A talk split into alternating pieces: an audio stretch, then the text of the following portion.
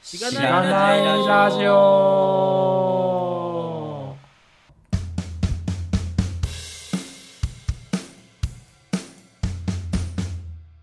おはようございます。おはようございます。おはようございます。お、えー本日もゲストの方をお迎えしてお送りしております。えーっと、何回目 ?2.5 回 目ぐらい2.5回目、そうですね。登場ですが、えーインダクターさんです。イエーイよろしくお願いします。お願いします。お願いします。いやいや、ちょっとね、収録自体も結構久しぶりで、まあいろいろバタバタしてたというのもあって、あれなんですが、うんえーそうですね。あの、ゆるゆると再開していきたいと思っておりますが、はい。えーまずあれですかね、インダクターさんの久しぶりなんで自己紹介いただけますか。はい、ちょっと久しぶりのポッドキャストで緊張してるんですけど、よろしくお願いしお願いしま。ますす。そうは聞こえない。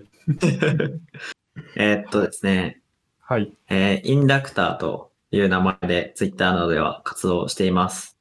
えーっと、これはどうしようかな。まあ、本職はヒューレット・パッカードエンタープライズという会社で、えー現在はソリューションアーキテクトという、えー役職で仕事をしています。うん。はい。どうしようかな。なんか、多分キャリアの話とかも後でするんで、あんまりここで話しすぎてもあれかなって気はするんですけど、えー前回しがないラジオに出させていただいたのが、えっ、と、直近だとその0.5に数えられているの が、えー、ミートアップ3回目の公開収録の時ですね。あの、なんかこれまでの出演者が一斉に出るっていう結構豪華な、やりました回だったと無はいは、いやりました。企画を。なんか結構あれ、会場が広くて反響してたのもあって、なんか、こう、お音質が、まあ、ちょっとしょうがない感じになっちゃってたんですけ ど、まあでもなんか、いろいろわちゃわちゃしてて面白かったなっていうのは覚えてますけど。はい。そうですね。はい。そうそですねれが前回ですね。で、はいえっ、と、1回目の出演の時にはなんか、ZOZO に転職しましたよ、みたいな話とか、なんかいろいろした気がします。あと、中卒の話か。はいうん。うん。あと、英語の話とか。あ、そうですね。英語の話しましたね。確かに確かに。はい。というわけで、はい。はいまあ、気になる方はね、そんな感じの人で1す回目の収録回を聞いていただければ、より詳しく。うん。うはん。い、お願いします。 SP48 ですね。はい。をちゃんと調べてくれた。早い。お願いし ます。すごい。。お願いします。そはうでい。すね。いやー、そう。で、なんか、さっきも言ったんですけど、なんか、インダクターさんのメモに、お互い今何してるんでしたっけって書いてあって、そうなん確ですかになよん。か、そんなに最近、最近僕とかズッキーさんがどうだったかの話も、まあ、収録自体久しぶりでそんなにしてなかったりするので、なんかね、軽く話したいですけどね。うん。そうなんですよまあえねー。とねまず、ガミさんと僕が喋るの自体1ヶ月ぶりぐらいのかなんじゃない そうこんなに喋んなかったことないぐらいですよね。うん。なんかね、すごい、一時期はなんか、配偶者より喋ってるぐらいの勢 いで、 そうですね。なんか週1、2で収録あって、サイト作ってる時とかはもうなんか、ねす。ごい、ずっと、はい。そう、会議的なものをして、作業とかしてたんですけど、なんか、こんなに話さなかったの久しぶりだなって感じですけど、そうですね。うん。僕はね、結構なんか、引っ越しとかしてたんですよ。うん。お、そうなんですかそうなんですよね。やっぱりなんかコロナあってリモートワークかなり主体になったんですけど、まあ、なんかこう家に対する不満が出てきて、それはまあ多分このポッドキャストでも言ってたと思うんですけど、結構電車が近くてうるさかったりとか、うんうん。まあ、あと部屋がもう寝室で作業してるみたいな感じだったんで、あ、ワンルームだったってことですか一応 1L だったんですけど、1LDK。なんあかでも 1L で2人だとしんどいですよね。そうなんですよね。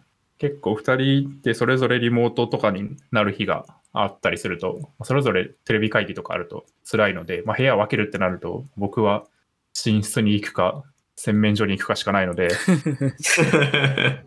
結構辛いってのもあって、で、そうっすね。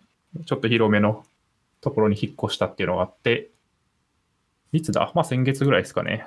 9月の上旬ぐらいに引っ越して、まあいろいろバタバタして、まあいろんなもの買ったりとかしてたっていうのが最近です。うん。引っ越しのきっかけは、オービット19だったんですかそうですね。まあ、はい一はいはい番でかったんじゃないですかね。まあ、やっぱりな、るほどね。それこそ、ポッドキャストとか撮るにしても、なんか電車近くてうるさくて、で、今までは対面で撮ってたんですけど、オンラインで撮りますってなった途端に、音質結構きつくなっちゃって、洗面所でまさに撮って て、ポッドキャストとか。洗面所ってそういうからくりですね。なるほど。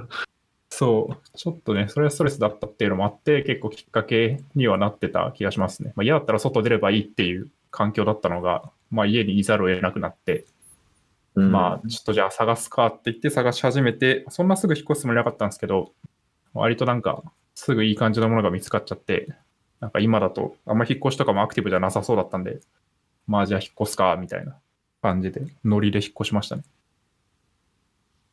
うん。あ、なるほど。いいっすかい全体的には。引っ越し先は。いいんじゃないですか推しポイントはどこっすまあかそうですね、推しポイントが、いや、でも部屋が広いのはやっぱ正義だなと思って、まあとりあえず一部屋増えたんで、まあこれちょっとツイッターとかにも上げたんですけど、部屋1個作業部屋にして、L 字型デスク買って、それになんかモニターアームとマイクアームとかつけて、無駄に iMac 買ってみたいな iMac、すごい。の投資しまくった結果、めちゃくちゃ作業なり、まあ、収録なりが快適になって、最高やなって感じですね。まあ、広い部屋正義だなって思いました。うん。いや、マイクアーム欲しいな、僕も。いやー、いいっすよ。まあなんか、そんなに常時使う必要あるかっていうとあれですけど、テンション上がりますね。ああ、はい。え、マイクアームはその、普通に会議とかで使ってるってことですか、まあそうっすね。もともと家で会議するとき、あの、イエティっていうなんかごついマイク使ってたんですけど、もともと机直置きで、まあ机直置きで邪魔なんていう話と、まああと、会議は別にあれですけど、なんか PC カチャカチャしてる音拾ったりとかしやすかったんですけど、確上かかにらそうそうこなんですよね。う、ニョキーンって今伸びてる感じです。うんうん。カチャカチャ音が結構気になるっていうのは、うん、僕もわかります、それ気持ち。そうなんですよね。で、今だとかなりこう、口元に近くにマイクを置けるんで、だいぶいいんじゃないかなという気がしますね。いいっすね。確かに、それはいいっすね。はい、おすすめですが、ズッキーさんは何してたんですかないって、うーん、そうっすね。まだ多分、このポッドキャストでは、初めて言う喋るのかな。えっと、結婚したりとかしてましたね。おめでと急にね。おおめでとうございます。いや、急に僕普通に知らなくて今、おおって思いました。ツイッター上でも一回も言ったことないはずなんで、あれなんですはいはいはい。じゃあ僕はなんかその、い一応こうそういう公共の場的な意味で言うと初めて今この瞬間知ったわけですよそうねっ。すね 社な員、るほど。社員と、本当に友人数名以外で初めて、インはいダクターさんがはい聞いたっていう。 う そっか。こ光栄 です。えー、僕、うん結構前からしてたんで、もうなんか勝手にオープンにされていたものだと思ってましはい。まあそえう。ズッキーさん、あの、お相手は一般の方ですか一般の方ですね。た。みんな一般だろう。いや、一般っていうの、あれっすよ。今日ちょうどね、その、はい某女優の愛さんが結婚発表されて、うーん。 そうなんですよ。ちょっと僕それツイッターでトレンドになってるのを見て、あの、一般男性と結婚って書いてて、なんか友達が、あの、その愛さんと結婚できない一般男性の皆さんっていうツイートをしてて、で、それもそれで面白かったんですけど、僕はそれに乗っかる形で一般男性になりたい人生だったってツイートしましたね。いや、一般僕は一、あ般の、男性にすらなれないっていう。ツイッターのネームを一般男性に変えてる人結構いるから。面白い。あ、そうなんだ。僕全然知らなかったですね。うん原さとみさんか。 はい、ああ、言っちゃうんだあえて伏せたのに。伏せたのの まあいいか。別にツイッターのトレンドに入ってるぐらいみんな知ってることですから。はい。はいまあそなるほど。めでたい。生そうっ活す変わりましたかう。い、やー、変わりましたね。うんうんえっと、まあ、そういう意味では、今、二人暮らし、えっ、と、1LDK なんですけど、まあ、僕がリモートワークで、妻の方ははい。ずっと普通に働いてるんで、あの出社してるんで、あ必要な会社、あの、職種なんでね。まあそういう意味ではうんまだギリ大丈夫っていう感じで過ごしてます。うん。なるほどですね。いやー、すごい。みんな変化が大きいですいや、が。そう。すごい。ビッグ。あ、そう。先、多分、前回の僕とガミさんの二人の回で、えっと、はい。昨年家を買いました。 今年もなんかあるかもしんないって言ってて結婚しましたっていうのを次の、えっ、と、二人の収録会で言おうと思ったら、収録をなんか半年ぐらいしなくて今になったって いう、そういうことですねか。はい、感じですね。はい。計らずもここで発表になった。はいここで発表になりまあまし詳たしい話はね、もしあれば、二人会をまた取りましょうか。そうですね。はい。お願いします。聞きたいですね。ちょっとこの話。 そうですねおめでたい。うん。検討します。よし。まあ、そうですね。まあ、僕らの話はそんないいんですけど、そうっすねそっか。あれだ、ポッドキャストの紹介まだしてなかったで すかはい。 確かに。ちょっとね、久しぶりすぎて忘れてたんですが、段取りがね、ちょっと。そうなんですよ。じゃあ、じゃあ、読みますね。はい。このポッドキャストは楽しいテックなキャリアについて考えるラジオ、通称しかないラジオです。エンジニア兼パーソナリティのズッキーと、ガミが毎回様々なゲストを呼んで議論したり雑談したりする番組です。しがないラジオでは、フィードバックをツイッターで募集しています。ハッシュタグ、シャープしがないラジオ、ひらがなでしがない、カタカナでラジオでツイートしてください。しがないラジオウェブページがあります。しがない .org にアクセスしてみてください。ページ内のフォームからもフィードバックをすることができます。感想、話してほしい話題、改善してほしいことなどつぶやいてもらえると、今後のポッドキャストをより良いものにしていけるので、ぜひたくさんのフィードバックをお待ちしています。はい、お待ちしてます。お待ちしてます。わあ、いつものやつだーっていうのもなんか2回目なんで、あれかな っていう気持ちもありつつ、いつものやつですねって。 ははい。い。そうですね対面だとね、でもいつも久しのぶりやつな感あると思いま すけど。こそう。確かに確かに。オンラインで聞いてるとね、ラジオ聞いてるのとあんま変わんなそうですね。 確かに、正直そうかもしれないですね。リアルにこうやって反応が得られる以外は確かにう。まあ確かに。そうですね、そうですね。ということで、そう、さっきもね、軽く話あったと思うんですけど、今日はインダクターさんがキャリア大きく、まあ大きくって本人の中であ思ってるのか分かんないですけど、片目から見ると大きく変えたなという感じがあって、まあ、その辺の話をきメインで聞きたいなと思っておりますっていう感じですかね。うん。はい。なんか、せっかくお二人のライフイベントの話もあったんで、僕もなんか、なんかその、コロナ関連の話をしてもいいかなってちょっと思ってたんですけど、どうしますかね。ああ、じゃあそっから行きますか。確かに、先に拾いましょはい。そうですね。僕はあの、結婚は残念ながらしてないんですけど、あの、う。別に残念だあ、まあまあまあ、そうですね。えっ、と、一応僕、あの、4月まで中野区に住んでたんですね。うん。で、ただ、まあ、いろいろありまして、これはもうコロナとは全然関係ないんですけど、実は。別の理由がメインで、5月から一緒に、あ、えっ、と、5月から、えっと、千葉県に住み始めました。おう千葉。はい。はい。え、まあちょっと今、兄弟、まあ家族ですね、と一緒二人で暮らしてて、うん。で、そ、そうやつがですね、猫を飼ってるって、おお猫が家に増えました。おおいいですね。なるほど。な猫飼う人増えてないですか、そんなことないですかどうなんすかねなんかでも、その、コロナかけるペットイコール最高みたいな確かに話はよく聞きますよね。まあずっと家にいたらそうっすよね。うそういん。うことっすよね、うんきっと。なんかやっぱ木めいっちゃうんで、なんか猫いるだけでもなんかこう張り合いになるなっていうのは結構思います。おおうん、うん。うん。で一軒家あとでなんすすねか。そうなんです。お家で、これがですね、3階建ての 4LDK ですね。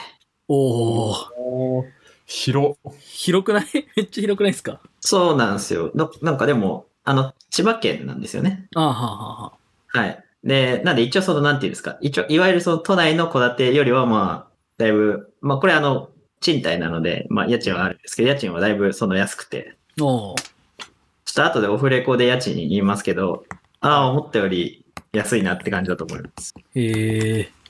はい。というところでですね、そう、一軒家に住んでます。うん、うん。はい。えー、どうですか広い家とかうん。変わって。 そう。掃除がめんどくさいです。 ネガティブ。あいや、めっちゃいいです。 それで言う と。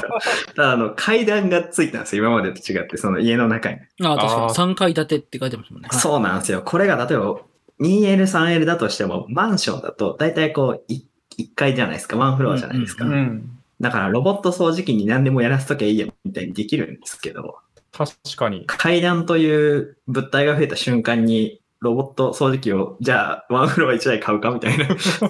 も う、複合的解決をすれば。複合的解決をしなきゃいけなくなっちゃうんで、 まあまあ大変でしたけど、ただその、ふ逆にそのフロアが分けられるようになったんで、僕結構なんか今仕事いろいろあって夜もそのおしゃべりしたりするんですけど、あうあ、ん。タイムゾーンの問題で。そうタイムゾーンの問題でおしゃべりしたりするんですけど、1階に素材があって寝室が3階にあるんで、そのうるうるさくなりにくいんですうんようね。んうんうん。うん。はいそれはいいっとすいうメね。リットも、はい、ありつつ、あとあの、今デスクトップパソコンを搭載してて、まあもちろんおふ、お二人もさっき、あの、ガミさん iMac 買ったって言ってましたけど、はい。あの、やっぱね、家で働くってなると、スペックいいパソコンがいいですよね。うんううんうんん。なんで、めっちゃ快適ですね。Windows でやってますけど、最近の Windows は本当になんか Mac とほとんど変わんないなっていうぐらいの効率で仕事ができます。おお。そう、なんかさ、あの、WSL2 っていうのは聞聞くなとは思ってるんですけど、はい。ちょっと何がどういいのか全然分かってない。うんああ、じゃあ WSL2 の話ちょっとしますか。せっかくエンジニアリングのポッドキャストなので。確かに。軽く聞いてもいいですかはい。あ、そんな長くは喋らないですけど。あの、WSL2 って、あの、Windows の、元々の、あ、WSL2 の前に1があったんですけど、はい1自体は、えっと、Windows のカーネルの上で、Linux のカーネルと同じ動きをするプロセスを走らせてね、走らせて、で、そいつの上で Linux を動かすみたいな。はいはい、ちょはっとなんかドッカーコンテナみたいなことをやってたんですね。うんで、ただそのプロセスが Windows 上で動くので、こうファイルシステムとかがちょっとこう複雑になって遅いっていうのと、い。あはとあの、エミュレーションしてるんですよ。要は、Linux カーネルをわざわざ再実装して Windows のそのカーネルに変換して命令うんを実行してたんで、い。頑張って。結構その、そう、頑張ったけれども、こう、カーネルの対応が完全じゃないから動かないソフトがあったりとか、なんで互換性の問題があったりとか、はいはい。遅かったりとか、まあいろいろあって、なんか、こう、まあ便利なんだけどいまいちみたいな風に言われてたのが、WSL2 になって、まあ要は VM になったんですね、こいつが。うん。なんで完全な Linux が動くようになって、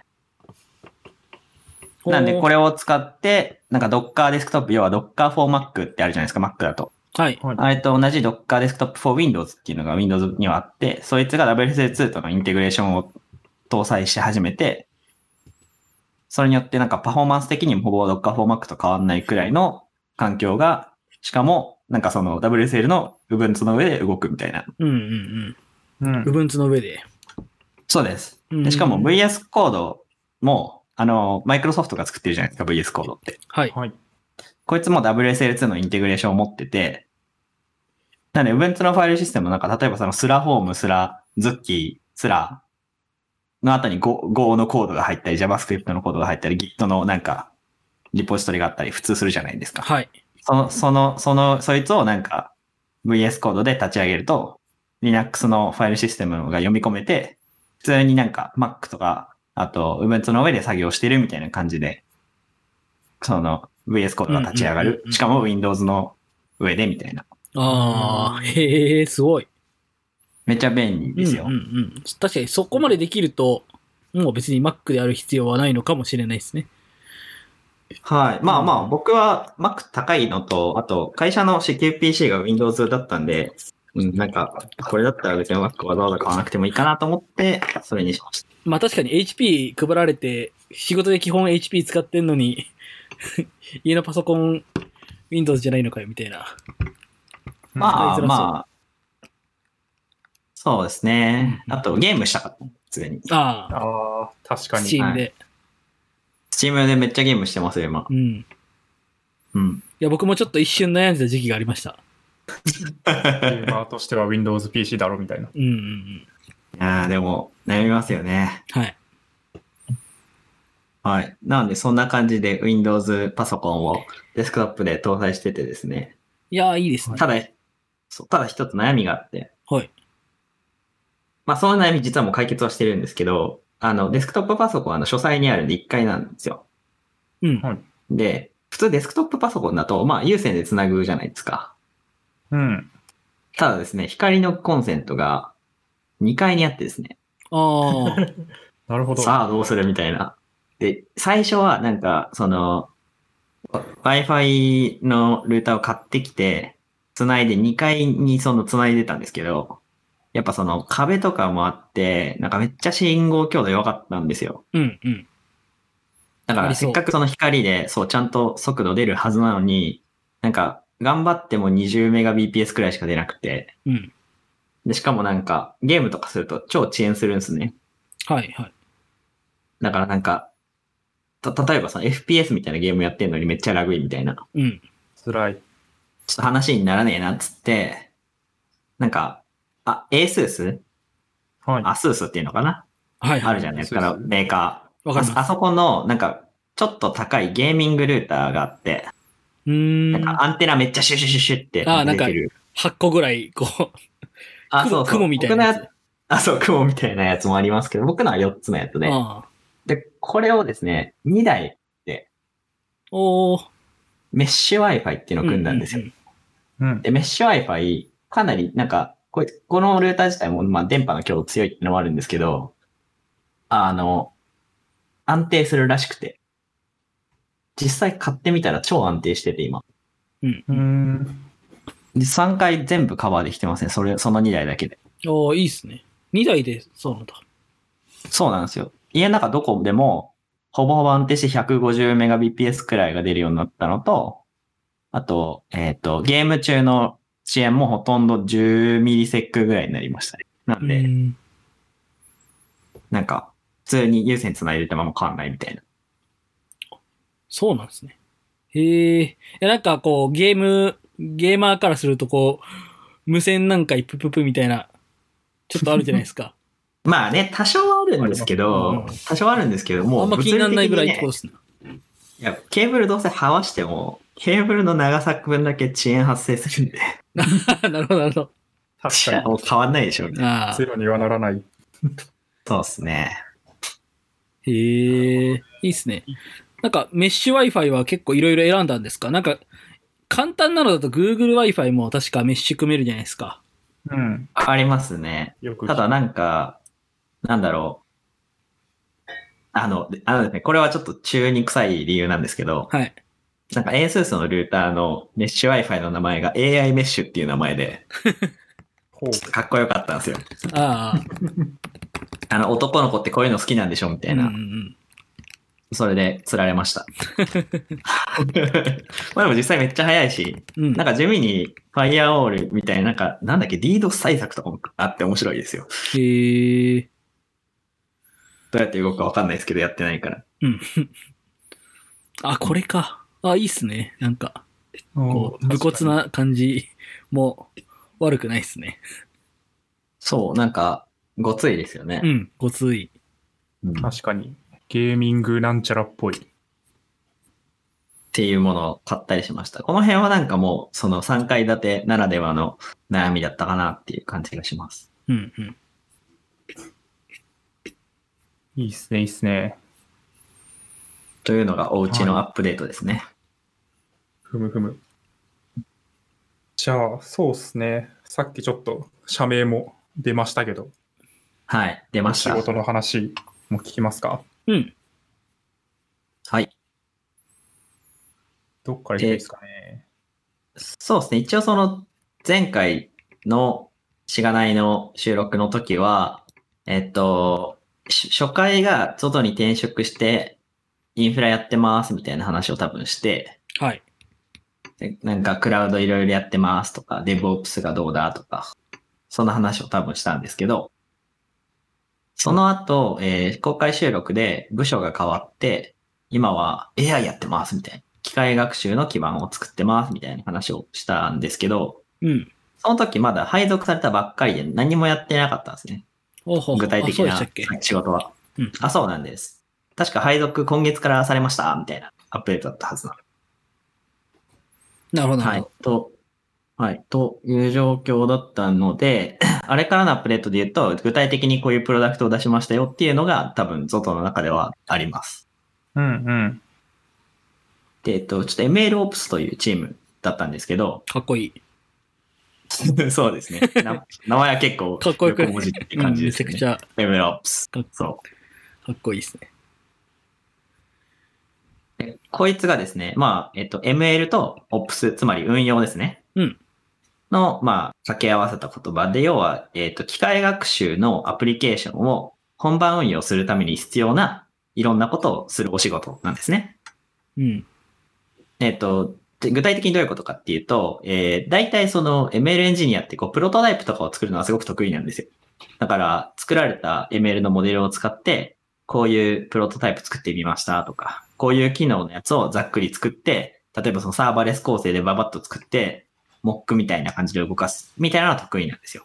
うん。うん。ただ、それを、その、長期運用したりとか、その、いわゆるその、アプリケーションコードとして、ま、その、成熟させていくのはそんなに得意じゃない人が多くて。はい。なんで、その辺の、なんていうんですかね、と得意分野の違いっていうのがあるので、で、そこら辺を、まあ、MLOps がソフトウェアエンジニアリングだったりとか、まあ、サイトリライアビリティエンジニアリング、SRE とか、まあ、あとはインフラの観点から、いろいろチューニングしたりとか、あとは実際にその試験、えっ、と、要件に対して負荷に耐えられるかみたいな負荷試験をしたりとか、あとはセキュリティ的に問題ないかとまあそんなこんないろんなことをやったりするのが MLOps なんですけど、MLOps 自体結構なんか若い言葉なんですよ。多分あんまりお二人も聞いたことないのかなと思うんですけど、そうですね。あんまり馴染みがないですね。うんうんうん。なんで、そう。なんで、その、まだ、その、ちゃんとこれっていう概念が決まってないかったりするんですね。なんで、やっぱその会社ごとに MLOps っていうと、やるスコープが変わったりとかして、ただ、その、ZOZO の MLOps は、その、えーっと、アプリケーションエンジニアが作ったものを外に出すために必要なことは、まあ何でもやるみたいなのが一応、範囲です。うん。うん。うん。うん。うんで、最初はなんか引き継いだ案件とか、すでにあったプロトタイプの案件とかを、えっ、と、Kubernetes の上で動かすために、まあいろいろ試行錯誤していたんですけど、まあそこからいろいろあって、ようやくプレスまで出せるようになったみたいなのがいくつかあって、そのうちの一つが、ZOZO タウンの、えー、類似画像検索ってやつがありまして、はいはい。見た気がする。はい、なんか、ある商品の画像をなんかポチってクリックすると、それに似た商品がサジェストされるみたいなやつですね。うん、うん。これがあのスマホ版とかでは使えるようになってて。で、これの後ろに、えっ、と、Google クラウドのバックエンドの、えー機械学習のアプリケーションが動いているみたいな感じですね。なるほどっすね。すごい調べると、なんかいろんなサイトに取り上げられてて、話題になってる感があります。当時結構グッと力を入れてプレス出したっていうのもありますね。この時は結構反応がいろいろあって面白かったなと思います。うん。うん。うん。ね確かに。すごい。プレスまでちゃんと出せるのすごいいいですね。うん。これはですね、あの当時、あの PM をやってくれてた人がいて、その人が、あの、もともとなんかその、なんていうんですかね、ZOZO タウンって、まあちょっと辞めた後だから言っていいのかって言われるとわかんないですけど、まあいっか。あの、もともとその、あんまり新しい機能に対していちいちプレスを出す文化があんまりなかったんですよ。おうーん。ただ、まあ、これに関しては出した方がいいだろうっていうので、結構強めにプッシュして、あの、ZOZO ってあのテクノロジーズとゾその ZOZO と分かれてるんですけど、会社が。そうですね。はい ZOZO 側、そうですね。ZOZO 側の、えーまあ、広報とかにも、その辺プッシュするようにお願いしてもらって、で、出す、出したって感じですね。うん。うん。うん。うん。うんうん。うん。いいっすね。でもこういうのがあると、あ、ZOZO ってそういうのやってるんだが、こういう技術使ってそうって言って、まあ、採用とかにも効いてきそうだし、そうなんですよね。その辺のエンゲージメントにも関わってくるから、どんどん積極的にやればいいんだけど、なんか、意外とやらないなっていう感じがしてましたね。うんうんうん。うんうん。なはるい。ほど。なんかちょっとさっきの、その ML オプスチームの話を聞いてもいいですかあ、どうぞどうぞ。うん。なんかこう、ML オプスってこう、まあ、僕もあんまりイメージついてないんですけど、こう、アプリケーションエンジニアが作るものを、アプリケーションエンジニアっていうか、ML エンジニアかなが作るアプリケーションそうをです出せるようにするっていう話で言うと、こう、なんか、どのぐらいそのアプリケーションというか、その ML というか、そのアプリケーションがやってることを理解する必要があるんですかね。ああ、それで言うとですね、うんえービジネスロジックには関与しないですね、原則は。ああ、なるほど、なるほど。なんで、例えばその API の中身うん、の挙動を変えるような変更は一切しないです。うん、うん。あまあ、それが例えばバグってるとかだったらまあ別ですけそうど。ですね、そうですはい。えっと、ただ、えー、例えばですけど、N プラス1が起きてるとか、あの、イスコンによくあるじゃないですね。か。はいはいはうい。んはい。あああいうようなレベルのものは必要があれば直しますね。特うんに、えっ、と、ML の場合、えっ、と、推論と学習という2つのえーフェーズがありまして、うんで、学習というフェーズで、えー要はトレーニングするわけですね、AI を。はい。で、その推論によって、えーじゃあごめんなさい、学習によって、えー鍛えられたモデルが、えープロダクションに出て、そいつが、えーあるものを判定するためのロジックとして、えーデプロイされるんですけど、まあ、これがこう API の中身になるわけですが、うん。推論の、推論が API の中身になる。あ、そうです。推論 API として、まあ、実際に動くっていうのが、まあ、えまあ、今の世の中の AI という呼ばれているものの正体なんですが、そのモデルを作るために、まあ、いろいろこうバッチ処理があったりするわけですよね。例えば、画像だったら画像をクロールしてきて、それを一個一個処理かけて、はいで、計算式に投げて、で、アルゴリズム通してとか、うん。で、そこから集計してとか、で、あと、必要があればジャンルごとに分けてとか、うん。その辺の、その一通りのワークフローって、並列処理したりとか、まあもちろん依存関係があれば直列に処理したりとか、もう普通の、なんていうんですか、で、データ処理なので、はい。その辺はインフラ側で、その最適化できるところとか、例えばあーこのうん処理って今全部直列にやっちゃってるけど、並列化した方が早くなるよねとか、まあ要はリソースを効率利用するとか、うんまあうんいろいろあって、その辺は全部役割の範囲ですね。ああ、なるほど、なるほど。へえ。はいあ、そっかそっか。そういう、なんかこう、学習とか推論とかのロジックで、なんか、遅くなったり、こう、負荷が、みたいな話が、どこまでこう、わかるんだろうかと思ってたんですけど、もうちょっと大きいところで、えーっと、全然見るところあるんだよっていうことなんですね。そうですね。まあうん結局その推論の結果がどのくらい妥当性があるかどうかみたいなところまでは、えっ、と、まあ、正直、エメロプス、まあ、見れる人材もいいますけれども、うん例えば、園田さんとかは多分見れると思いますけど、僕はまあ、インフラのバックグラウンドしかないので、そういうのはあんま得意じゃないですっていうのが、まあ、まあ、まあありますけれども、なんだろう。そもそも役割が違うので、うん。うんやらないって感じですね。なるほど。はい。ありがとうご結ざい構、ます。そう、いろいろあるんですよ。意外とやることが。うんうんうんうんいや、なんかそう、最近その、なんか、SRE とアプリケーションのエンジニアの関わりみたいなところが、こう、僕の普通に業務的にも、もちょっと興味、興味という、か、考える範囲のところにあるので、気気になったっていう感じです。 SRE で言うと、うんうん。ズッキーさん、僕、あの、前に、リアルで収録した時前の会社のオフィスだったじゃないですか。はいはいはい。僕の前の会社。そうです。そっから僕一回も会ってないんで、転職ししてから。うん。おーだから、それで言うと僕、そうですね、ズッキーさんが、おいつの間にか、スタイリストに行ってた、みたいな。そあ、ーそはいこからでしたね。ああ、そうですいね。え ば。はい。確かに確かに。はい。確かにあの会社は、あの、勝久さんとか、そうですね。はじめとして、なんというか、SRE 力入れにてるところは、力を入れるてる方が多いなという印象がありますうんうね。ん。うん。うん。まあ、その辺でこう、なんかアプリケーションをどこまで SRE の人に理解してもらうのかとか、なんかまあ、うん言言ったらこう、まあ、か、いくつかあるアプリケーションがこう社内の中にある中で、すえっ、と、横断的に関わっていく部署なわけじゃないですか。SRE って、こう、僕のイメージではそうなんですけど。まあ、あの、多分それは会社にもよると思うんですけど。はい。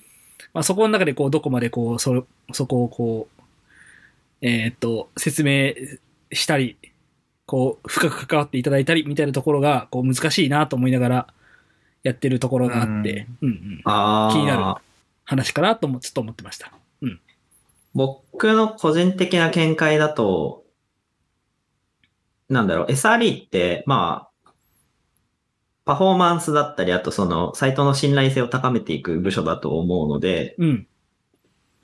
えー極端な話、枯れて安定して動いてる機能とかにはあんまり関わらないはずなんですよ。はあ、はあはあはあ、逆に、その、例えば、あ、まあ、枯れてるっていうか、その古いとしても、その、改善の余地がたくさんある。例えば、すごく遅いとか、うん。あと、新しい機能でなんか全然テストがまともに動いてないとか、うんそれによってこう、サービスが安定してないみたいなのが、分かった瞬間にそこがメインの主主戦場になると思ってて。うんうん。なので、えっと、そのために、えー計測入れたりとか、メトリックスですね。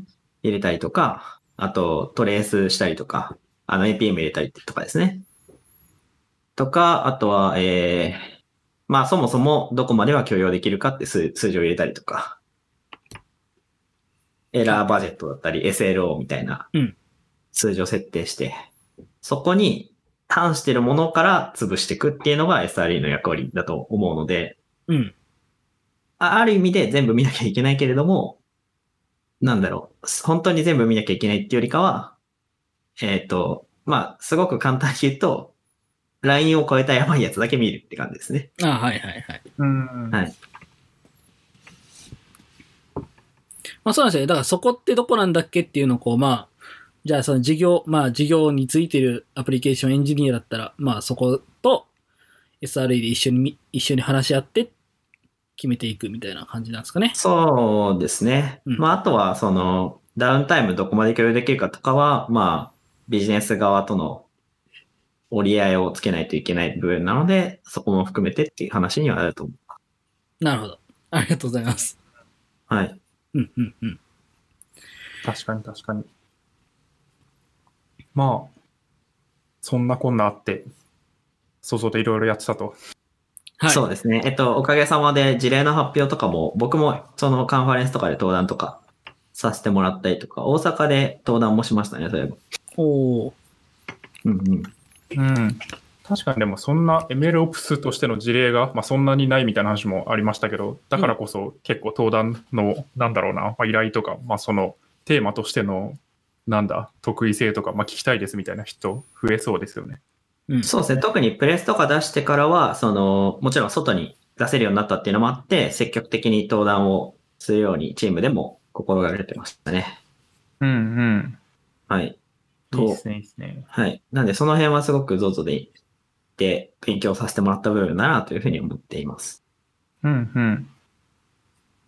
そんなでも、すごい、めちゃくちゃ活躍しているというふうに見える中で、転職をしたのはなんでなんですかそうですね。えっと、まあ、結果的にですね、えー退職という形にはなったんですけど、なんか問題があったかって言われると別にそんなことはなくて、うん。はい。じゃあ、ど、どのくらい円満に退職できたかというとですね、僕はあの、えー2020年の3月31日付で辞めて、で、その日、次、えー4月1日付で、えー次のヒレートパッカードエンタープライズに入社してるんですけど、うん3月31日か30日の時点で退職エントリーを放流したんですけど、おう実は僕もう2月の頭くらいにはほとんど書き終わってて、えーなで、退職の面談が、え退職の話自体を、えーっと上司にしたのが、まあ大体年末年始くらいだったんですけど、えーその後もろもろあって、えー結局その社長とか、あと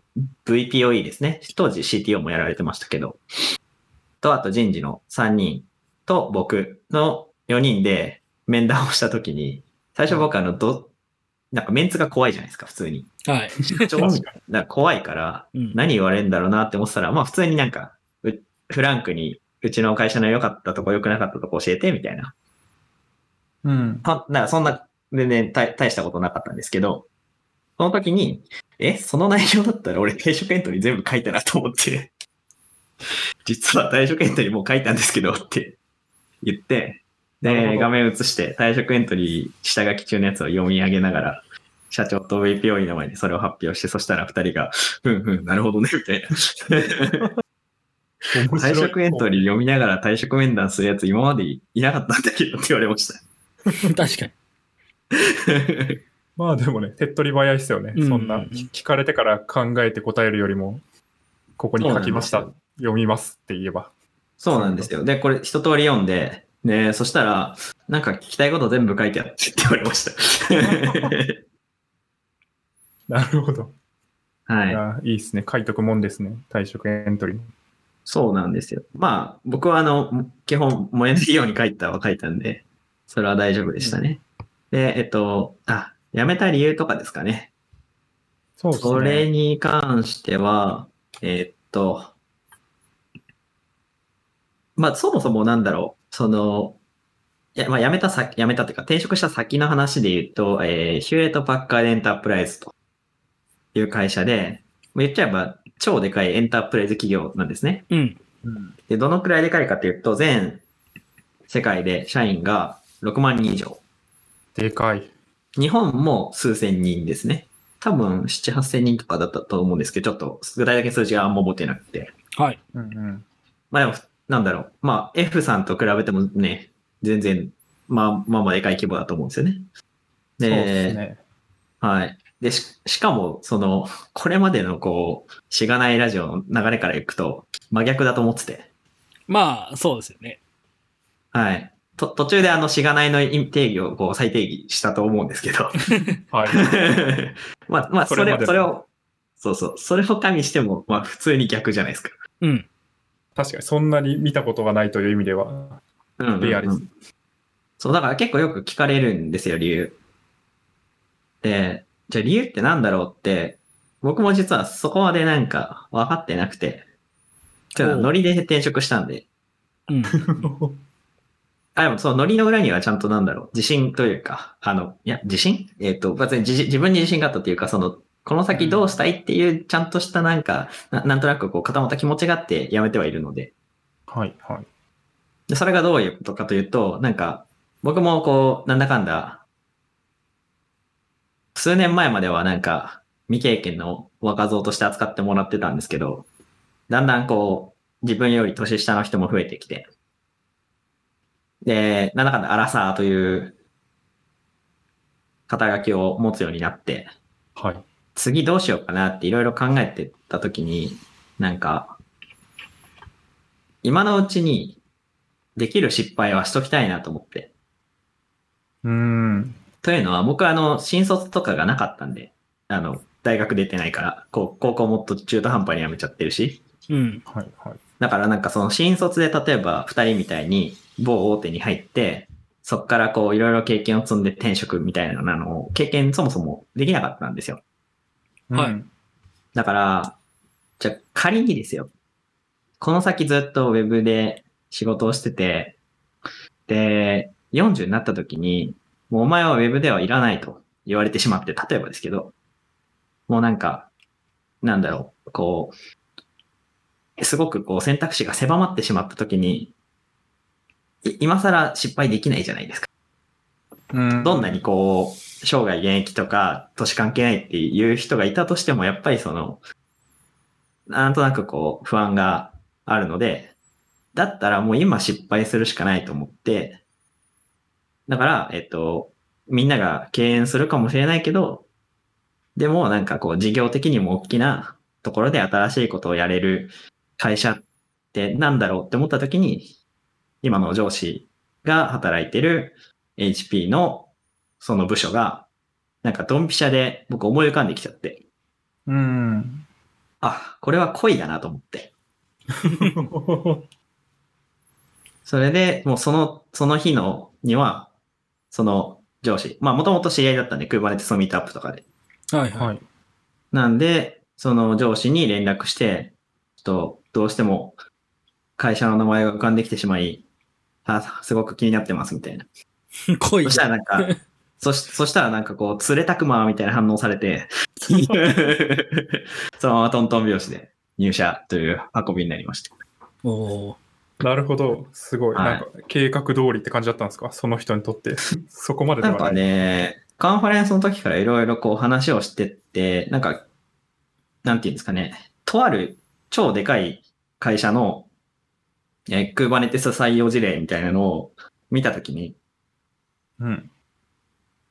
すごい大きくて、なんか、しかも、ゴールと、その、課題がすごく明確で、すごいこう、スッキリしたお話だったんですね。まあもちろんそんな成功ばっかじゃなくて、多分泥臭い話もいっぱいあったと思うんですけど、少なく少なくともその事例を聞いたときはすごいこう、なんだろう。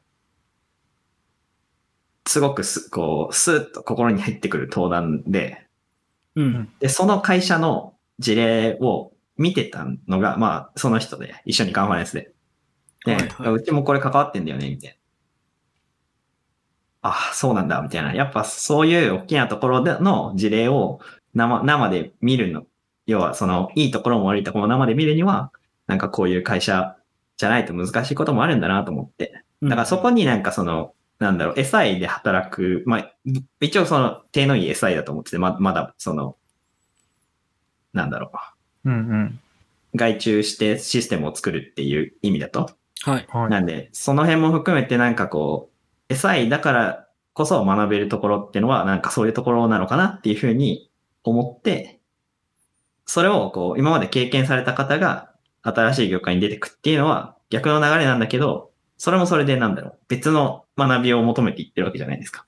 はい。うん。僕は逆の立場から別の学びを求めて、えっ、と、あえてこう、世の中の逆を行くみたいなことをしているので、た、ただなんか、その、本質的には同じなんじゃないかなと思ってて、うん。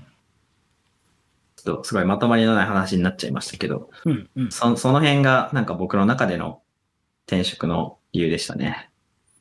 なるほど。確かにでも、なんか、環境を変えることで、まあ、やっぱり、まあ、失敗も増えるし、まあ、その分成長もするしって思うと、なんだろうな、まあ、いわゆるウェブの業界の中で転職をしても、なんかこう、環境の変えられる幅みたいなのって、まあ、ある程度固まってくる気がするけど、まあ、それをあえて、なんかまあめちゃくちゃでかい、まあ、サイとかもやってる会社にバホンと行ってみることで、まあ、全然違う、まあ、戦い方なり、全然違うまあ、規模感だったり、フィールドだったりに飛び込めるんじゃないかっていう、こう予想があったってことですかね。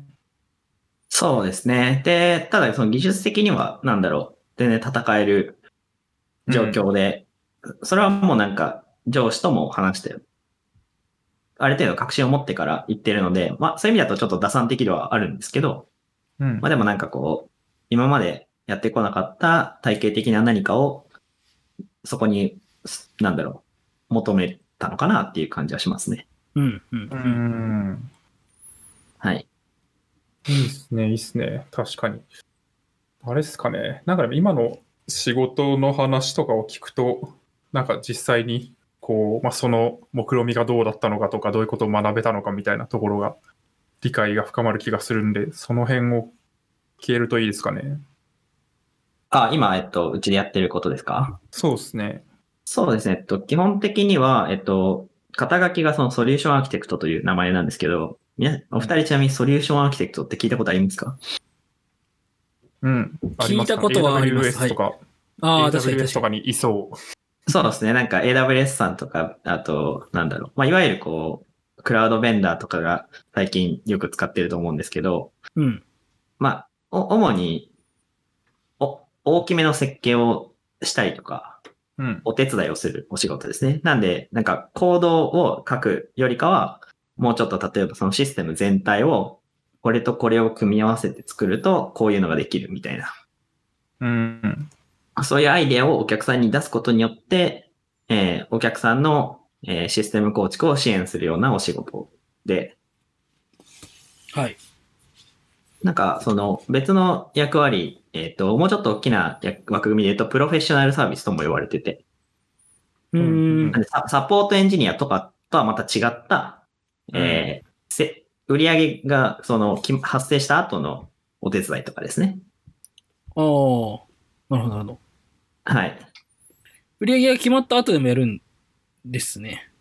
そうですね。えっと、少なくともプリセールスとかではなくて、ポうんポスト側で、そのあある程度こう、こういう製品が、とか、こういう、うちのこういう、えー、プロダクトが気に入ってってなった段階で、じゃあここで、じゃあ例えば Kubernetes 入れたいんですけど、具体的にどういうふうにやったらいいですかねっていうのの相談役みたいなので僕が入ったりとか、例えばうんうんうん。っていうような役割ですね。で、他にも、えっ、と、社内の技術支援もやってて、はい。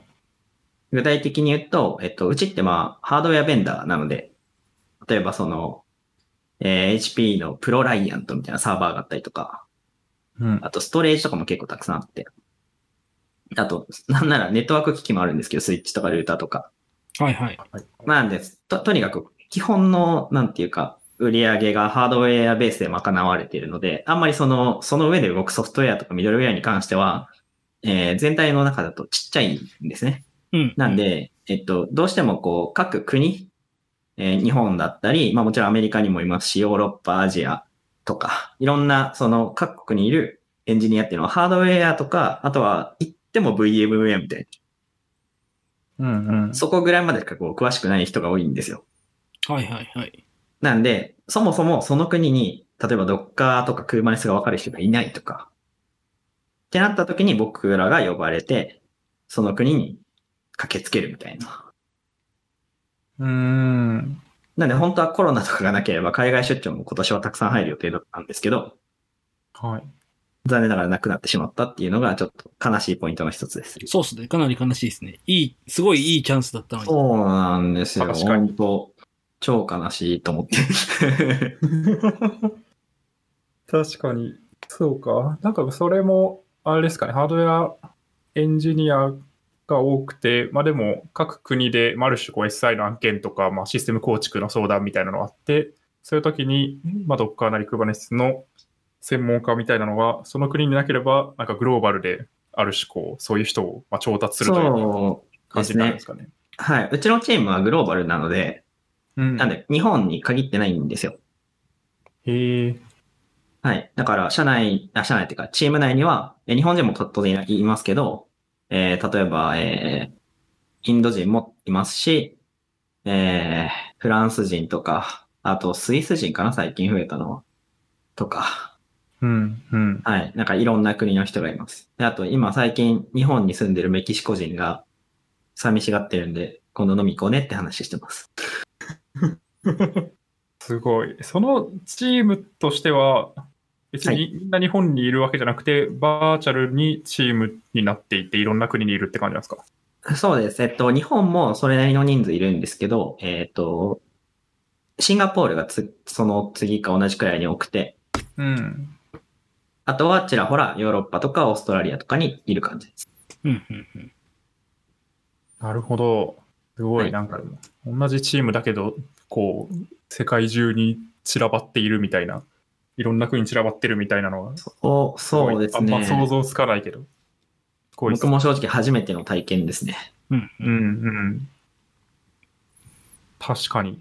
それ、全体で何人ぐらいなんですかああ、ど今こまでいるいるののかかなまあ ?2、結構30人くらいだと思うんですけど、全部合わせると。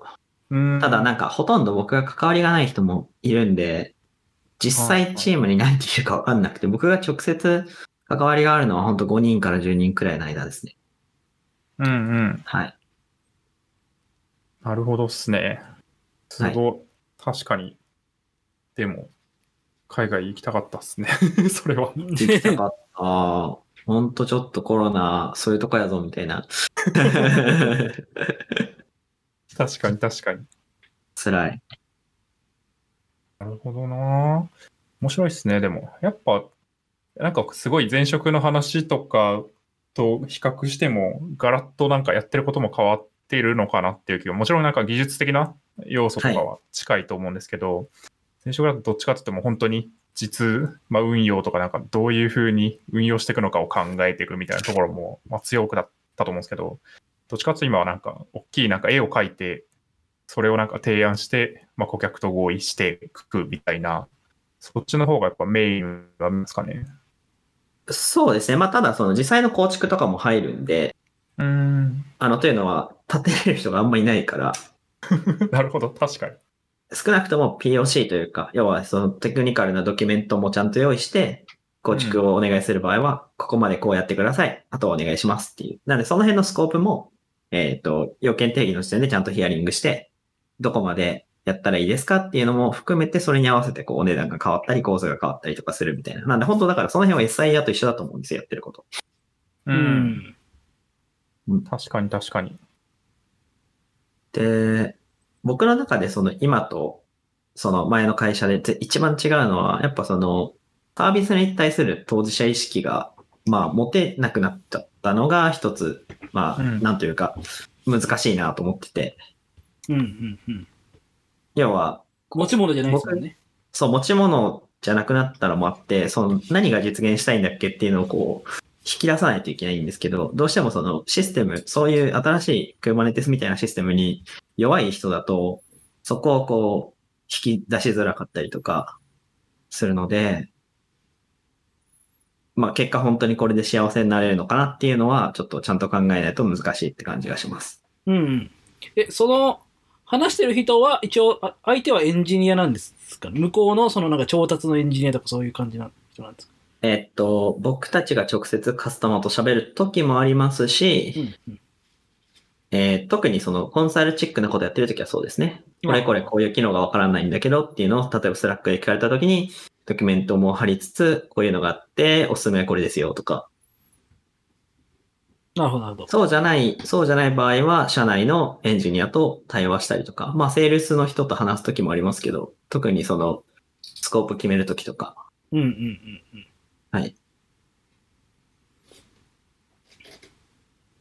なるほどなうん、結構でも、なんかこう、当初、なんか学べること多そうみたいなところを、なんだろうな、目論んで転職したと思ってて、なんかその辺って実際どうですかまあなんか、さっき言ってた、投資者意識を持ちにくい状況でどのように、なんだろうな、サービスの、まあ、構成を考えていくかみたいなところも、まあ一つなのかなっていう気がするんですけど。そうですね。まあ、うーん、具体的に何が学べたっていうと、まだ結構その、本当入って半年くらいしか経ってないんで、難しいなとは思うんですけど、うん。うんうん。うーん、とにかく案件規模が大きくて、うん、確かにそうっすよね。で、あとその、実際にそのトラフィックがどのくらい流れるとか、データの処理がどのくらい入るとかって、なんか、僕らには知り得ないじゃないですか。うん。だそれもあって、その設計の、なんか例えばそのサイジングとかが難しいなというか、なんかその例えば不可試験に耐えられたからって、本当の実運用で耐えられるかまでは担保できないじゃないですか、基本的に。うんうん。そこら辺をなんか、なんだろう。え、え本当エスパーするか、スコープガイドを見るかはちょっと置いといて、い今まではそこら辺が、その実運用しながらメトリックスを見て、これはこうした方がいいってこう、日々改善してったのが普通だったので、な多少その最初の設計が雑でも、要はその変化に強いインフラ構成にさえなっていれば、その根本的なアーキテクチャを変える必要なくて、ただ例えばそのテラフォームのこの数字を変えるだけとか、で済んでたのが、今はそういうのがやりづらいというか、要はその納品して終わりなんでも。設計したものを作ったもの。なんでなんか、そこの文化の違いがかなりまだ慣れないというか、どうしたらいいのか、未だに分かってないなっていうのはあります。うんうんうんうんうん。はい。確かに、まあ、だからその納品時点で想定、まあ、いろんな想定をしておいて、ベストな状態で、まあ、設計して、まあ、変化に強い構成にしてみたいなのを、まあ、考え切るっていうのが結構難しくもあり、まあ、大変でもありって感じです かね。そうなんですよ。ほんとなんか、今日ちょうど時事ネタでありましたけど、あの、東証さんの話と か、そうですね。あの、原因が結局、そのデータストアのフェイルオーバーに失敗して、システムが止まったって話だったんですけど、まうあ、んフェイルオーバーが失敗するなんて、そんな負荷試験とかテストの時点で、ちゃんとカバーしきれないんで、うんしょうがないっていう。 なんか全然人事じゃないと思って聞いてましたね、あ れは。うん。なるほどですね。そう。なんか収録前に、あそこのシステムは富士通のシステムでみたいな話をしてましたけど。うーん、確かに。ニュースで出てますね。なるほどなぁいやー、すごいっすね。でも、たの、楽しいですか仕事。 まあこう聞いたら楽しいですと言わざるを得ない気がするけど。そうですね。なんか僕結構その人にいろいろ教えるのが好きなんですよ。元かうら。ん。だからその、わかりやすく説明したりとか、あと、この人は何がわからないんだろうっていうのをこう、喋りながら、相手の反応を見て、なんだろう、それによってこう話す内容を変えたりとか、はいは。はいい、はい。その何百人いる前でそれやるの難しいんで、本当数人とかの単位ではそれやるの割と得意なんですけど、まあその代わりめっちゃ疲れるっていうのはありますけどね。うんうん。うん。なんでそこはなんか苦じゃないかもしれないですね。うんうんなるほどですね。いや、でもそれはすごいわかりますね。僕もすごいなんかレイヤー違って、もうちは SARS 提供してる会社なのであれですけど、はいはい。まあ、SARS のなんかうちのサービスに対して、まあなんかクライアントに技術的な部分まである程度理解させなきゃいけないみたいな時に、いかにわかりやすくそれを伝えるかとか、まあ、社内でもなんかビジネス系のメンバーになぜこれはお客さんが思う通りに動いていないのかを説明するみたいなのも、すごい楽しいなって思うので、そこは結構お近いかもしれないですね。じゃあ結構、あれですね、CRE とかカスタマーエンジニア向いてそうですね、ガミうさん。ん。実際それっぽいことやってるんじゃないんですかまあ、っていうもはイメージやそうででしたすね。もはや、 もはやそうっすね。いや、そうそう。クライアントと話したりとかも普通にしますし、どっちかっていうとね、コード書いてるよりはそっちの方がもう今は圧倒的に長いっすね。なるほどなちょうどその、カルテを、はい。あの、まあ、外でも使ってたんですけど、ありがとうござい ます。まあ、僕はもうそのありがとうございます言われる側の人間じゃなくなっちゃったんですけど。ありがとうございました。 そうですね。えっと、す実は、えっと、別の機会で最近使って、えあの、クラウドネイティブデイズ東京っていうイベントがあったんですね。まあ、要はあの、Docker とか Kubernetes を使ってるエンジニアたちの、まあ、カンファレンスなんですけど、すごくざっくり言うと。ー、うん。で、今回ですね、プレイドさんには、あの、まあ、キーノートもお話ししてもらったんですけど、あの、ツールスポンサーでカルテを使わせていただきまして、無償で。はいはい。で、その時に、例えばその、あ、今回あの、あれなんですよ、イベントのサイトを自分たちで作ったんですよ、一から。うん。レイルズで一から作って、なんかイベントのプラットフォームいろいろ見たんですけども、これ自分で作んないとダメだみたいになって作ったんですけど、その時に、えっと、結構そのオンラインイベントだと、スポンサーとかいろいろついて、要は、えっと、リードを取んなきゃいけないんですよね。この日、うんこの会社のブースには何人来たとか、このセッションには何人ぐらい、そのアクティブに見てた人がいたかとか、特にそあーのスポンサーセッションとか、その辺の数字をちゃんと取んなきゃいけないのと、あとそのメールアドレスの一覧とかも、ある程度こう渡して、ブース、あと訪れた人ベースとかね。うん。それでその、なんかカンファレンスで、あの、後で参加ありがとうございましたみたいなスポンサーからメール来たりするじゃないですか。はい。。ああいうのの、まあ、下地になるデータを、カルテを使って取らせていただきます。えー、ちゃんと知らなかったけど、そうだったんですね。え、何がですかえいや、なんかそのように使われてるんだっていうところまで知らなかった。カルテが。なるほどな。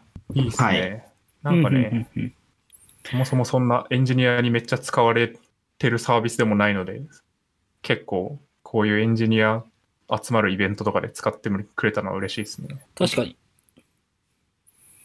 結そうですね。構、まあ、実は、うんあ、ごめんなさいあ、。どうぞどうぞ。あ、実はあの、うちの運営の中にですね、青山正也という人間がいまして、ああ、彼があの、カル、カルテじゃない、えっと、プレイドさんで一応その、副業をしているので、まあ、そのつながりもありましたね。はいはい。はい。そうっすよね。なるほど。あそう、そうなんですよ。まあなんかすごい近いことをしてるなと思って、うんうちのサービスの話になりましたけど、うんいいっすね、いいっすね。うんそうですね。クラウドネイティブデイズの話が出たんで、はい。ついでになんか、クラウドネイティブみたいな話をしようと思うんですけど、はい。多分お二人多分クラウドネイティブってよくわかんないですよね。うん。あんまわかんないですね。聞いたことはあるぐらい。そうですね。はい。なんかあの、クラウドネイティブって要はなんか、あ、リアクトネイティブとか全然違うんですけど、はい。 あの、クラウドを使うと、じゃあどういうメリットがあるんだっていうのをこう、一回振り返ったときに、例えばその、インフラをあんまりリードタイムなしにすぐ用意できたりとか、あとあの、スケーリングが簡単に、まあそこからできたりとか、あとあの、インフラを使って捨てるみたいな。要は、えっと、急にこう大きなトラフィックが来ても、すぐにパコッとスケールして、で、しかも、ダウンタイムも少なく、もしくはゼロで、スケールできて、こう、堅牢で、柔軟で、なんか弾力性のあるインフラを作れますみたいな。まあうす、んなんかそういうメリットがあるじゃないですか、クラウドって。うん。その辺の、なんか、定義、メリットを、まあ、再定義したのが、なんか、クラウドネイティブっていう、そのなんか定義で、うん。なんかクラウドネイティブディフィニションとかで多分英語で調べるとそういうやつが出てきて、あと青山正也さんっていう人のですね、スライドを見るとよくそのクラウドネイティブって何みたいなのでそういうのが出てくるんですけど、なんで要はそのクラウドの機能をフルに使って実現できることっていうのを、こう、アーキテクチャとしてこう、形式化したものがまあクラウドネイティブというものになっていて、で、別にクラウドネイティブってパブリッククラウドだけじゃなくて、例えばそのオンプレでも同じことができるよね、みたいなのも最近は、えー言われていて、うんまあ、それの、えー一つのフレームワークとして Kubernetes が使われているみたいな感じですね。うん。はい。なるほど。すごい、分かったような、分からないような。そうあですの、ね。 Kubernetes を使うとですね、あの、はいたくさんあるマシンリソースを一つにクラスタリングしてまとめて、で、それをこう柔軟にスケールしたりとかする仕組みが作れるんですね。ううんん。うん。なんで、そ、まあ、それの関係で、えっ、と、スケーリング簡単にできるよとか、あとコンテナだから、すごくこう、高速にデプロイもできるよねとか、VM よりも、まあ、コンテナが早いので、基本的にそのデプロイとかは。はい。うん。うん。で、っていうので、まあ、数字が良さそうっていうので、い今のところは、えー、クラ Kubernetes を使った、まあ、クラウドネイティブアーキテクチャっていうのが一番、特に、まあ、オンプレの文脈だと、まあ、最有力な候補になるんじゃないかなって感じですね。あの、例えば、えー、Google クラウドだと Google App Engine とか、はい。あと、えークラウドランド。あと、えー AWS さんだと ECS とか、ラムダとか、まあ、いろいろあるじゃないですか。似たようなことができるやつ。はい。なんで別に Kubernetes 使わなくても、まあ、クラウドネイティブっていうのは実現できるんですけど、残念ながらオンプレにはマネージドサービスなるものが存在しないので、はい。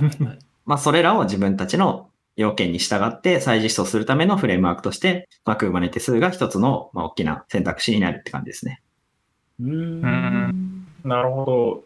じゃあ、クラウドネイティブっていうのは、まあ、クラウドの、なんだろうな、いいところを定義して、まあ、なんかこういうものがクラウドネイティブ的であるとか、クラウドネイティブ技術であるみたいな感じに使われて、それは別に、なんだろうな、クラウドである必要は必ずしもなくて、その性質を満たしていればクラウドネイティブであるみたいな感じなんですかね。そうですね。うまあ、ん。多分、ざっくり言ってしまうと本当その通りだと思います。うん。なるほど。すごい。理解できた気になった。うん。そうですねよかったよかったです。あの、こういうのを仕事でよくやってます ね。確かに、クラウドネイティブとは何なんですかって聞かれるとですね、確かに。仕事のあれも普通に。クラウドネイティブ、キューバネイティスの、がね、なんか覚えることが多いとか聞きますけどね。 そのぐらあ、いしか覚えることはたくさんありますね。まあ、基本的にでもなんかその、例えば AWS とかも結果、結局難しいじゃないですか。言っちゃえば。うん。まあそうですいね。ろいろマネージャーサービスあって何をどう組み合わせたらどう便利なのかって実際触らないと覚えられないし、だからなんかその学習コスト、Kubernetes 高いって言うんですけど、うん AWS 一から勉強するのと、まあ、トントンくらいかなっていう気もしますね。あはい。あ、なるほど。で、その、まあ僕はその、すごいポジショントークしちゃいますけど、Kubernetes のメリットとしては、あの、API が共通化されているので、まあ一応その、インフラの基盤が、えっ、と、例えば VMware だろうと、OpenStack だろうと、えー AWS だろうと、Google Cloud だろうと、Azure だろうと、まあ、基本的には同じ動きをするので、その、そのためのフレームワークとして、Kubernetes を勉強しておくのは、まあ、ありなのかなっていう感じ。うん。確かに、あそこの、なんだ、インフラベンダーに依存しないような知識として、Kubernetes はかなり、まあ、なんだろうな範囲的なのではないかってことですかね。そうですね。うん、確かに。うん。なんか Docker もなんだかんだみんな同じように触るじゃないですか。どこでやろうと。開発環境だろうと。なんでまあ、その延長線上で Kubernetes を勉強するっていうのもまあ、なんというか、今からインフラを勉強するっていう時のまあ一つの選択肢かもしれないですね。うんうん。確かにな。なるほど。いや、ちょっとこの話すると超オタク話になって、あと2時間くらい喋れちゃいそうなん で、ちょっとほどほどに、はい、しときますけど、なんかそんなこんなでですね、はい。いろいろ、その、クラウドネイティブに関する登壇とかも結構、転職前後関係なくやってたんですけど、うん。それ、それがきっかけでですね、なんか CNCF の、なんかアンバサダー、アンバサダーってあの、日本語で大使って意味なんですけど、はい。はい。はい。CNCF アンバサダーで称号いただきまして、なんかそういうものになりました。えー、しそもそも CNCF はなんかどういう団体 CNCF はですね、えっとクラウドネイティブコンピューティングファウンデーションっていうちょっと長い名前の略で、まあ、要はクラウドネイティブ推進してる団体でですね、あの、親、親の組織に Linux ファウンデーションっていうのがいるんですよ。おーえー、強なんそう。で、そう、あの、あの、クベコンって聞いたことありますかね ?Kubernetes のカンファレンス。はい。うん聞いたことあります。クベコンのホスティングをしているのが CNCF ですね。ももっとい言うと、えー、Kubernetes というオープンソースプロジェクトをホストしているのも今は CNCF ですね。うーん、なるほど。はいはい。なんか作られた経緯としては、もともとその Kubernetes が Google から出たときに、まあ、Google のプロダクトにするわけではないっていう話もあって、それで、えっと、Linux Foundation と Google が1対1で最初に作った団体が CNCF だったっていう、なんか裏話もあります。なるほどっすね。はい。で、今だと、えっ、と、二人が聞いたことありそうな、えーツールとかで言うと、えー例えば GRPC ってあるじゃないですか。はい。 JRPC のスペックは CNCF で定義されていて、あと、フルエント D、あの、アプリケーションのログとかを集約するツールですね。日本人の、あの、はいトレジャーデータの方々が作ってると思うんですけど、はいフルエント D も、えっ、と、彼らがホスティングしてたりとか、へえはい、いろいろなんか、細かい、あ、これもフレ CNCF なんだ、みたいなのが結構あります。ー、なるほどな。その辺のエコシステムはなんか全然知らなかったっすね。まあ、普段あんまり気にすることないですよね。確かに。割と、まあ、いろんな会社発信で、まあ、OSS 作って、その会社がそのまま持ち続けるみたいな感じになんかなってるのかなって勝手になんとなく思ってたんですけど、うんうんあれなんですかね。割とそうです、ね。中立的な組織にそのホスティングを任した方が健全だよねみたいな流れがあるって感じなんですかね。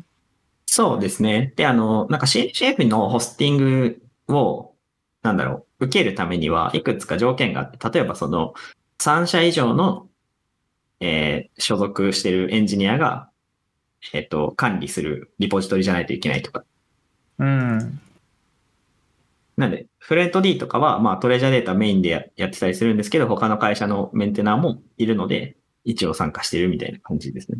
うんうん。はい。はい。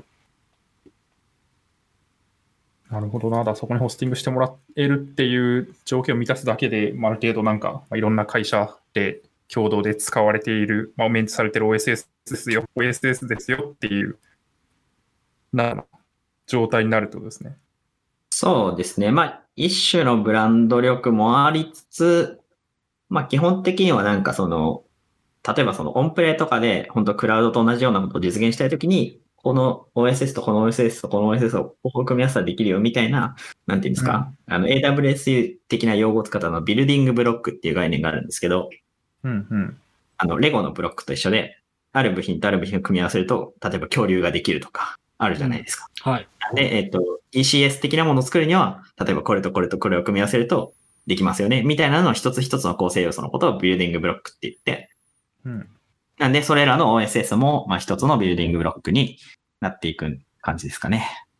うーんなるほど。この CNCF アンバサダーになると、なんか何をするとか、なんになるんですかどう変わるんですかまあ、そうですね。なんか一応ちょこっとブログも書いたりしたんですけど、なんか基本的には、えっと、えーコミュニティに対してその CNCF がホスティングしているプロジェクトとか、あと、まさはその CNCF 自体のアクティビティ、活動について、まあ、発信をする人なんですね。はい。なんで今までとそんなに変わんないですよね、正直。要はその OSS の話結構してるんで、いろんなところで。ただ、なんかメリットはいくつかあって、例えばなんか、承認を得られれば、ミートアップに対して月で、月100何十ドル分の予算がついたりとか、うーん。だいたい1、2万ぐらいですね、範囲で言うと月。はい。例えばその、えー、Kubernetes T シャツ皆さんに配りますとか、そういうような予算ですね。うんうん。あと、えー、なんか AWS アカウントのクレジットをもらえたりとか、あとクベコンにタダで参加できるようになったりとか、なんか普通10万くらい払わないといけないんですけど、会社で払う。えー、あと、なんか Kubernetes 実はあの認定資格があってですね、サーティファイド Kubernetes アドミニストレーターっていうのと、えーアプリケーションデベロッパーっていうので CKA っていうのと CKAD っていうのがあるんですけど、うん。これがですね、1回受けるだけで3万ぐらい取られるんですよ。 おほほえー、いい商売これでそうですね。一応僕はタダで受けれますね。すね。おー。まあなんか、逆にそんな資格持ってるやつが、あ、違う逆だ。えっと、アンバサダーになったやつがこんな資格持ってないのかよみたいなの若干ある。 確かに、はい当然だろみたいな感じ。 まあまあ。まあでもその、基本的にはそのコミュニティに対して貢献をしてくれてるっていう人たちに対して、そういう称号をいただける感じになるので、まあ僕はありがたくいただいたっていう感じですね。うんうん。はい。確かに、やってきた活動に対して、ちゃんとまあ、なんだろうな、ラベリングとか承認というか、認定がされて、さらにこう後押ししてくれるような。そうですね。なんあかー、こういう、なんか、箔がついたりするとありがたいな、みたいなうんうん。感じです。なるほど。いやー、面白い。あんまり普段聞かない世界の話なので面白いですね。そうですね。うんちなみに今何分ぐらいですか今どんぐらい ?1 時間20 1時分間ぐらいです20か。分ぐらいですね。はい。お、うん。やばいやばい。いやいやいや、いい感じじゃないですか。お、進み的におは。、マジですかはい。そうですね。いいとこな気がするんで、まあもう一個なんか話すかどうかぐらいじゃないですかね。 そうですね。あ、じゃあちょっと最後、この話終わる前に、あの、もう、そんなかんなで、こう、なんだかんだもう、1年半ぐらいずっと僕、クバネテスばっかりの人生を送ってるんですけど、はい。あの、なんか、あまりにも、いろいろやりすぎて気づいたら、日本語のドキュメントの翻訳のオーナーになってたりとかしてましたね。おお。これはどうなったらなるんですかあ、まあわかんない。なんか、2018年の12月くらいから僕コン、コントリビュート始めて、で確かあの、しがないミートアップのその収録の時に、えっと、Kubernetes オルグのバッジをもらったわーいみたいな話をしたんですね、ちらっと。なんで、うんえっと、GitHub に行くと僕のプロフィールには Kubernetes のバッジがついてるんですけど、うんう ん。そそれをもらったのがそのミートアップぐらいの時で、うんで、その後もずっとコントリビュートは続けてて、で、だんだんレビューすることも増えてきて、で、あと、その、当時一緒にやってた、その、管理をしてるオーナーの二人のうち一人が結構忙しくて、あんまそのドキュメントの管理に避けなくなっちゃったんですね、時間を。なんで、まあ、ちょうどいい入れ替わりのタイミングで僕が見ることになって、っていう形でオーナーになりました。うんうん。うーん。なるほど。もうだからき、そういうふうなのは決まってるわけではなくて、まあ、その、やる気のある人が、そのタイミングになった時になるっていう感じなんですね。そうですね。まあ、基本的になんか、例えばその3ヶ月以上アクティブにコントリビュートしてる人が、そのレビュアーになれるみたいな、そういう決まりはあったりはするんですけど、細か。はいいはいはい。でも、基本的にはなんか、そうですね、やる気のある人が、まあ、コミュニティベースでやりたいとか、やれますかみたいな、そういうお願いをスラックとかでして、っていう感じです。うんうん。うん。いいっすね。OSS 的ですね。はい。OS 的、せうん、OSS 的だと思います、完全に。確かに。なるほど。いや、すごい。なんかいろんな、ショッが、 役割を担っていて、面白いな。いやー、そうですね。すごい。いやー、最近そういうの本当にはい。やってないから。 確かに、まあでも一つのね、なんか技術に対してめちゃくちゃコミットをして、そこで、なんだろうな、まあ、登壇とかもして、さらにこう、コミュニティに入っていって、みたいなね、動き方をしているなと思うんで、うんそ。れがね、そう見えるんだと思いますね。で、まあなんか、そういう人ばかりじゃないと思うんですけど、なんかそれはそれそうですねあすごい楽しそうだなと思う時はありますよ。まあ、どうしても仕事の方が基本的には重要だと思うので、それ、それはもう全くその通りですし、た、だから、例えばその、本当メンテナーとかからすると、ちょっとした気づきでもフィードバックがあると嬉しいなっていうのはありますね。うん。うん。うん。うんなんで、日々使ってる OSS とかに、なんかその、例えば、改善点が欲しいなって思ったら、ちょっと一周覗いてみて、なんか、立てても良さそうな一周だったら立ててみるとか、あと、プルリクも、あ、このくらいだったら全然やりそうだなって思うのがあったら取ってみるとか、なんか本当そのくらいの一つ一つのちっちゃなコントリビュートが OSS を支えてるんじゃないかなと僕は思ってるので、なんか別に継続的に必ずしもやる必要はない気がします。うん。確かに。めちゃくちゃコミットしてる人だけで支えられてるわけじゃないってことですね。そうですね。どうしてもそのめちゃくちゃコミットしてる人たちほど、ちっちゃいイシュー潰しづらかったりするんで、例えば、うんそ本当それこそドキュメントのフィックスタイプとかでも、本当ありがたいなってか。うん。手が回ってないってことですね。そうです、そうです。確かに。ちょうどいやー今月は白桃バーフェストがありますからね。ああ、そうだ、ハクターフェストありますね。で、あと、なんだっけ、えっと、Vue.js の3のドキュメントもなんか最近出てましたよね。なんか、めっちゃ頑張ってやられてましたね。うんうんうん。ううんん。僕一応フロントエンドも多少追ってるんですけど、その辺はなんかすごいやりたいなって思いつつ、ちょっと力が 強いませんみたいな。 余裕がなかったですね。なるほど。いや、いい。OSS ミナールいい話を聞けた気がする。いや、ありがとうございます。ありがとうございます。そんなとこっすかねなんかまとまった感出たな。はい。はい。はい。まあ、ゲームの話とかもありましたけど。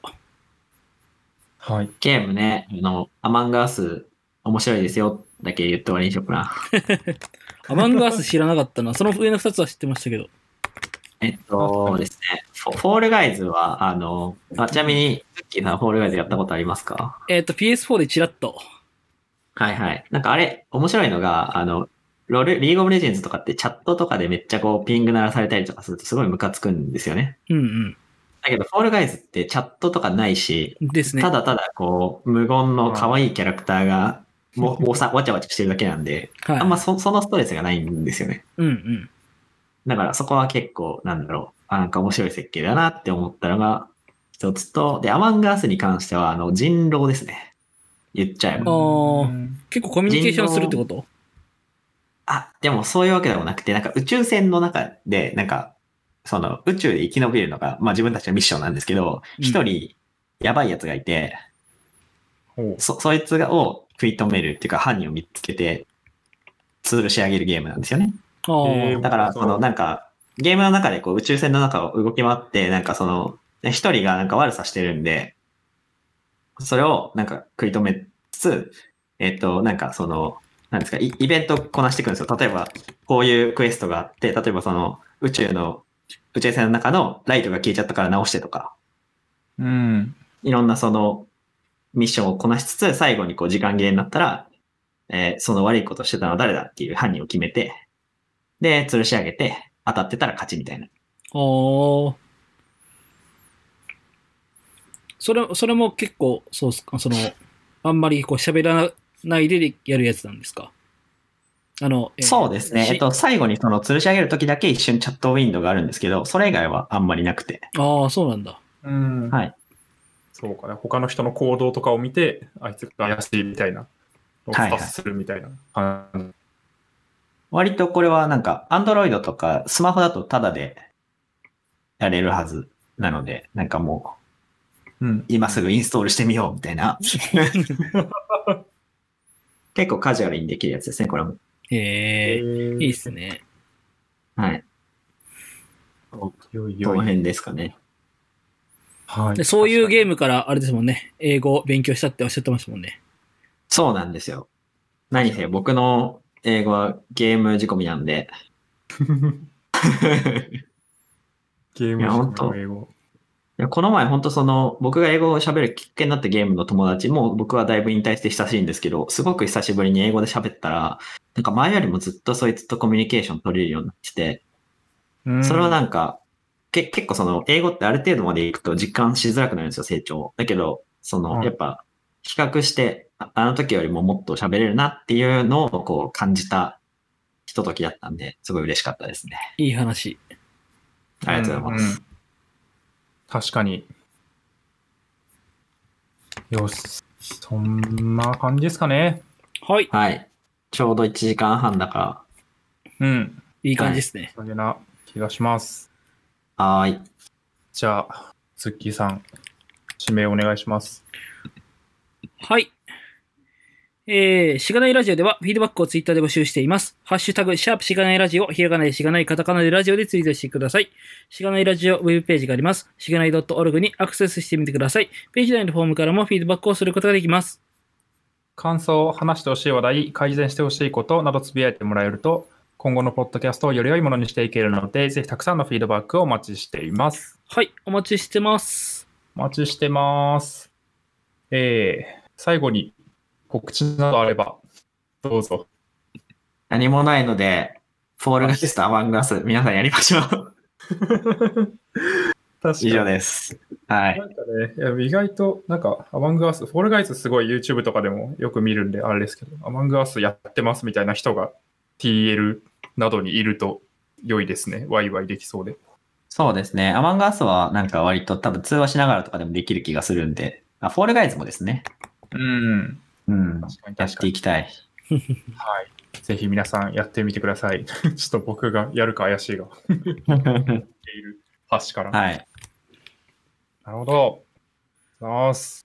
いやーでも、だいぶアップデートの話が聞けましたが、結構でも、やっぱね、なんか、HP での働き方とか、そこでの学びみたいなところ、まあ、半年間もしかまだ働いてないんで、これからっていうのもあると思うんで、なんか、その後どうなったかみたいなのも定期的に聞けると、まあ、僕らもそうだし、聞いてる人も面白いかなという、するんで、ぜひ、またなんか、話してみたいなのがあったら、で聞すいてねく。ださいよ。はい。お願いします。ぜいひぜひ。や、はい。ああの、の、刺激になる話がありました。おう、んそれはなんか僕としてもありがたい な。ありがとうございます。あの、ぜひ、あの、あれですね、またミートアップやりたいですよね。いろいろ落ち着いそうたでら。すね。いろいろ落ち着いたらね。うん。そうっすね、なんかオンラインでやるとかいう、やってよとかいう話もなんかどっかで出てた気がしますが、全く無視して何もやってないんで。いや、でも、オンラインでミートアップ難しいんだよな。うん。あそうですよね。なんで、できるならね、落ち着いてオフラインでやりたいかなと思うんで、そうですまたねちょ。っと。なんかこう、僕らのミートアップは、なんかこう、誰かの話を聞いてっていうのは、まああるんです、あれはあるんですけど、こう、どちらかというとこう、あの、同じ、まあ、しがないラジオというコンテンツを、を聞いてる人が、こう、わちゃわちゃ、対面でコミュニケーションを取るっていうような感じのミートアップなんで、なかなかこう、オンラインはきついな、うんみたいな気持ちがね、あって、やっぱり、そう早くオフラインで会いたいみんなに、みたいな感じがします。同じ空間でね、その時間を共有したいですよね。はい。はい確かに、ちょっとね、様子見つつ、また企画できたらしたいと思います。はい。はーい。そしたら、そんなとこかなと思います。えー、閉めちゃいますね。はい。と、SP89 はインダクターさんをゲストに迎えしてお送りしました。ありがとうございました。ありがとうございました。ありがとうございました。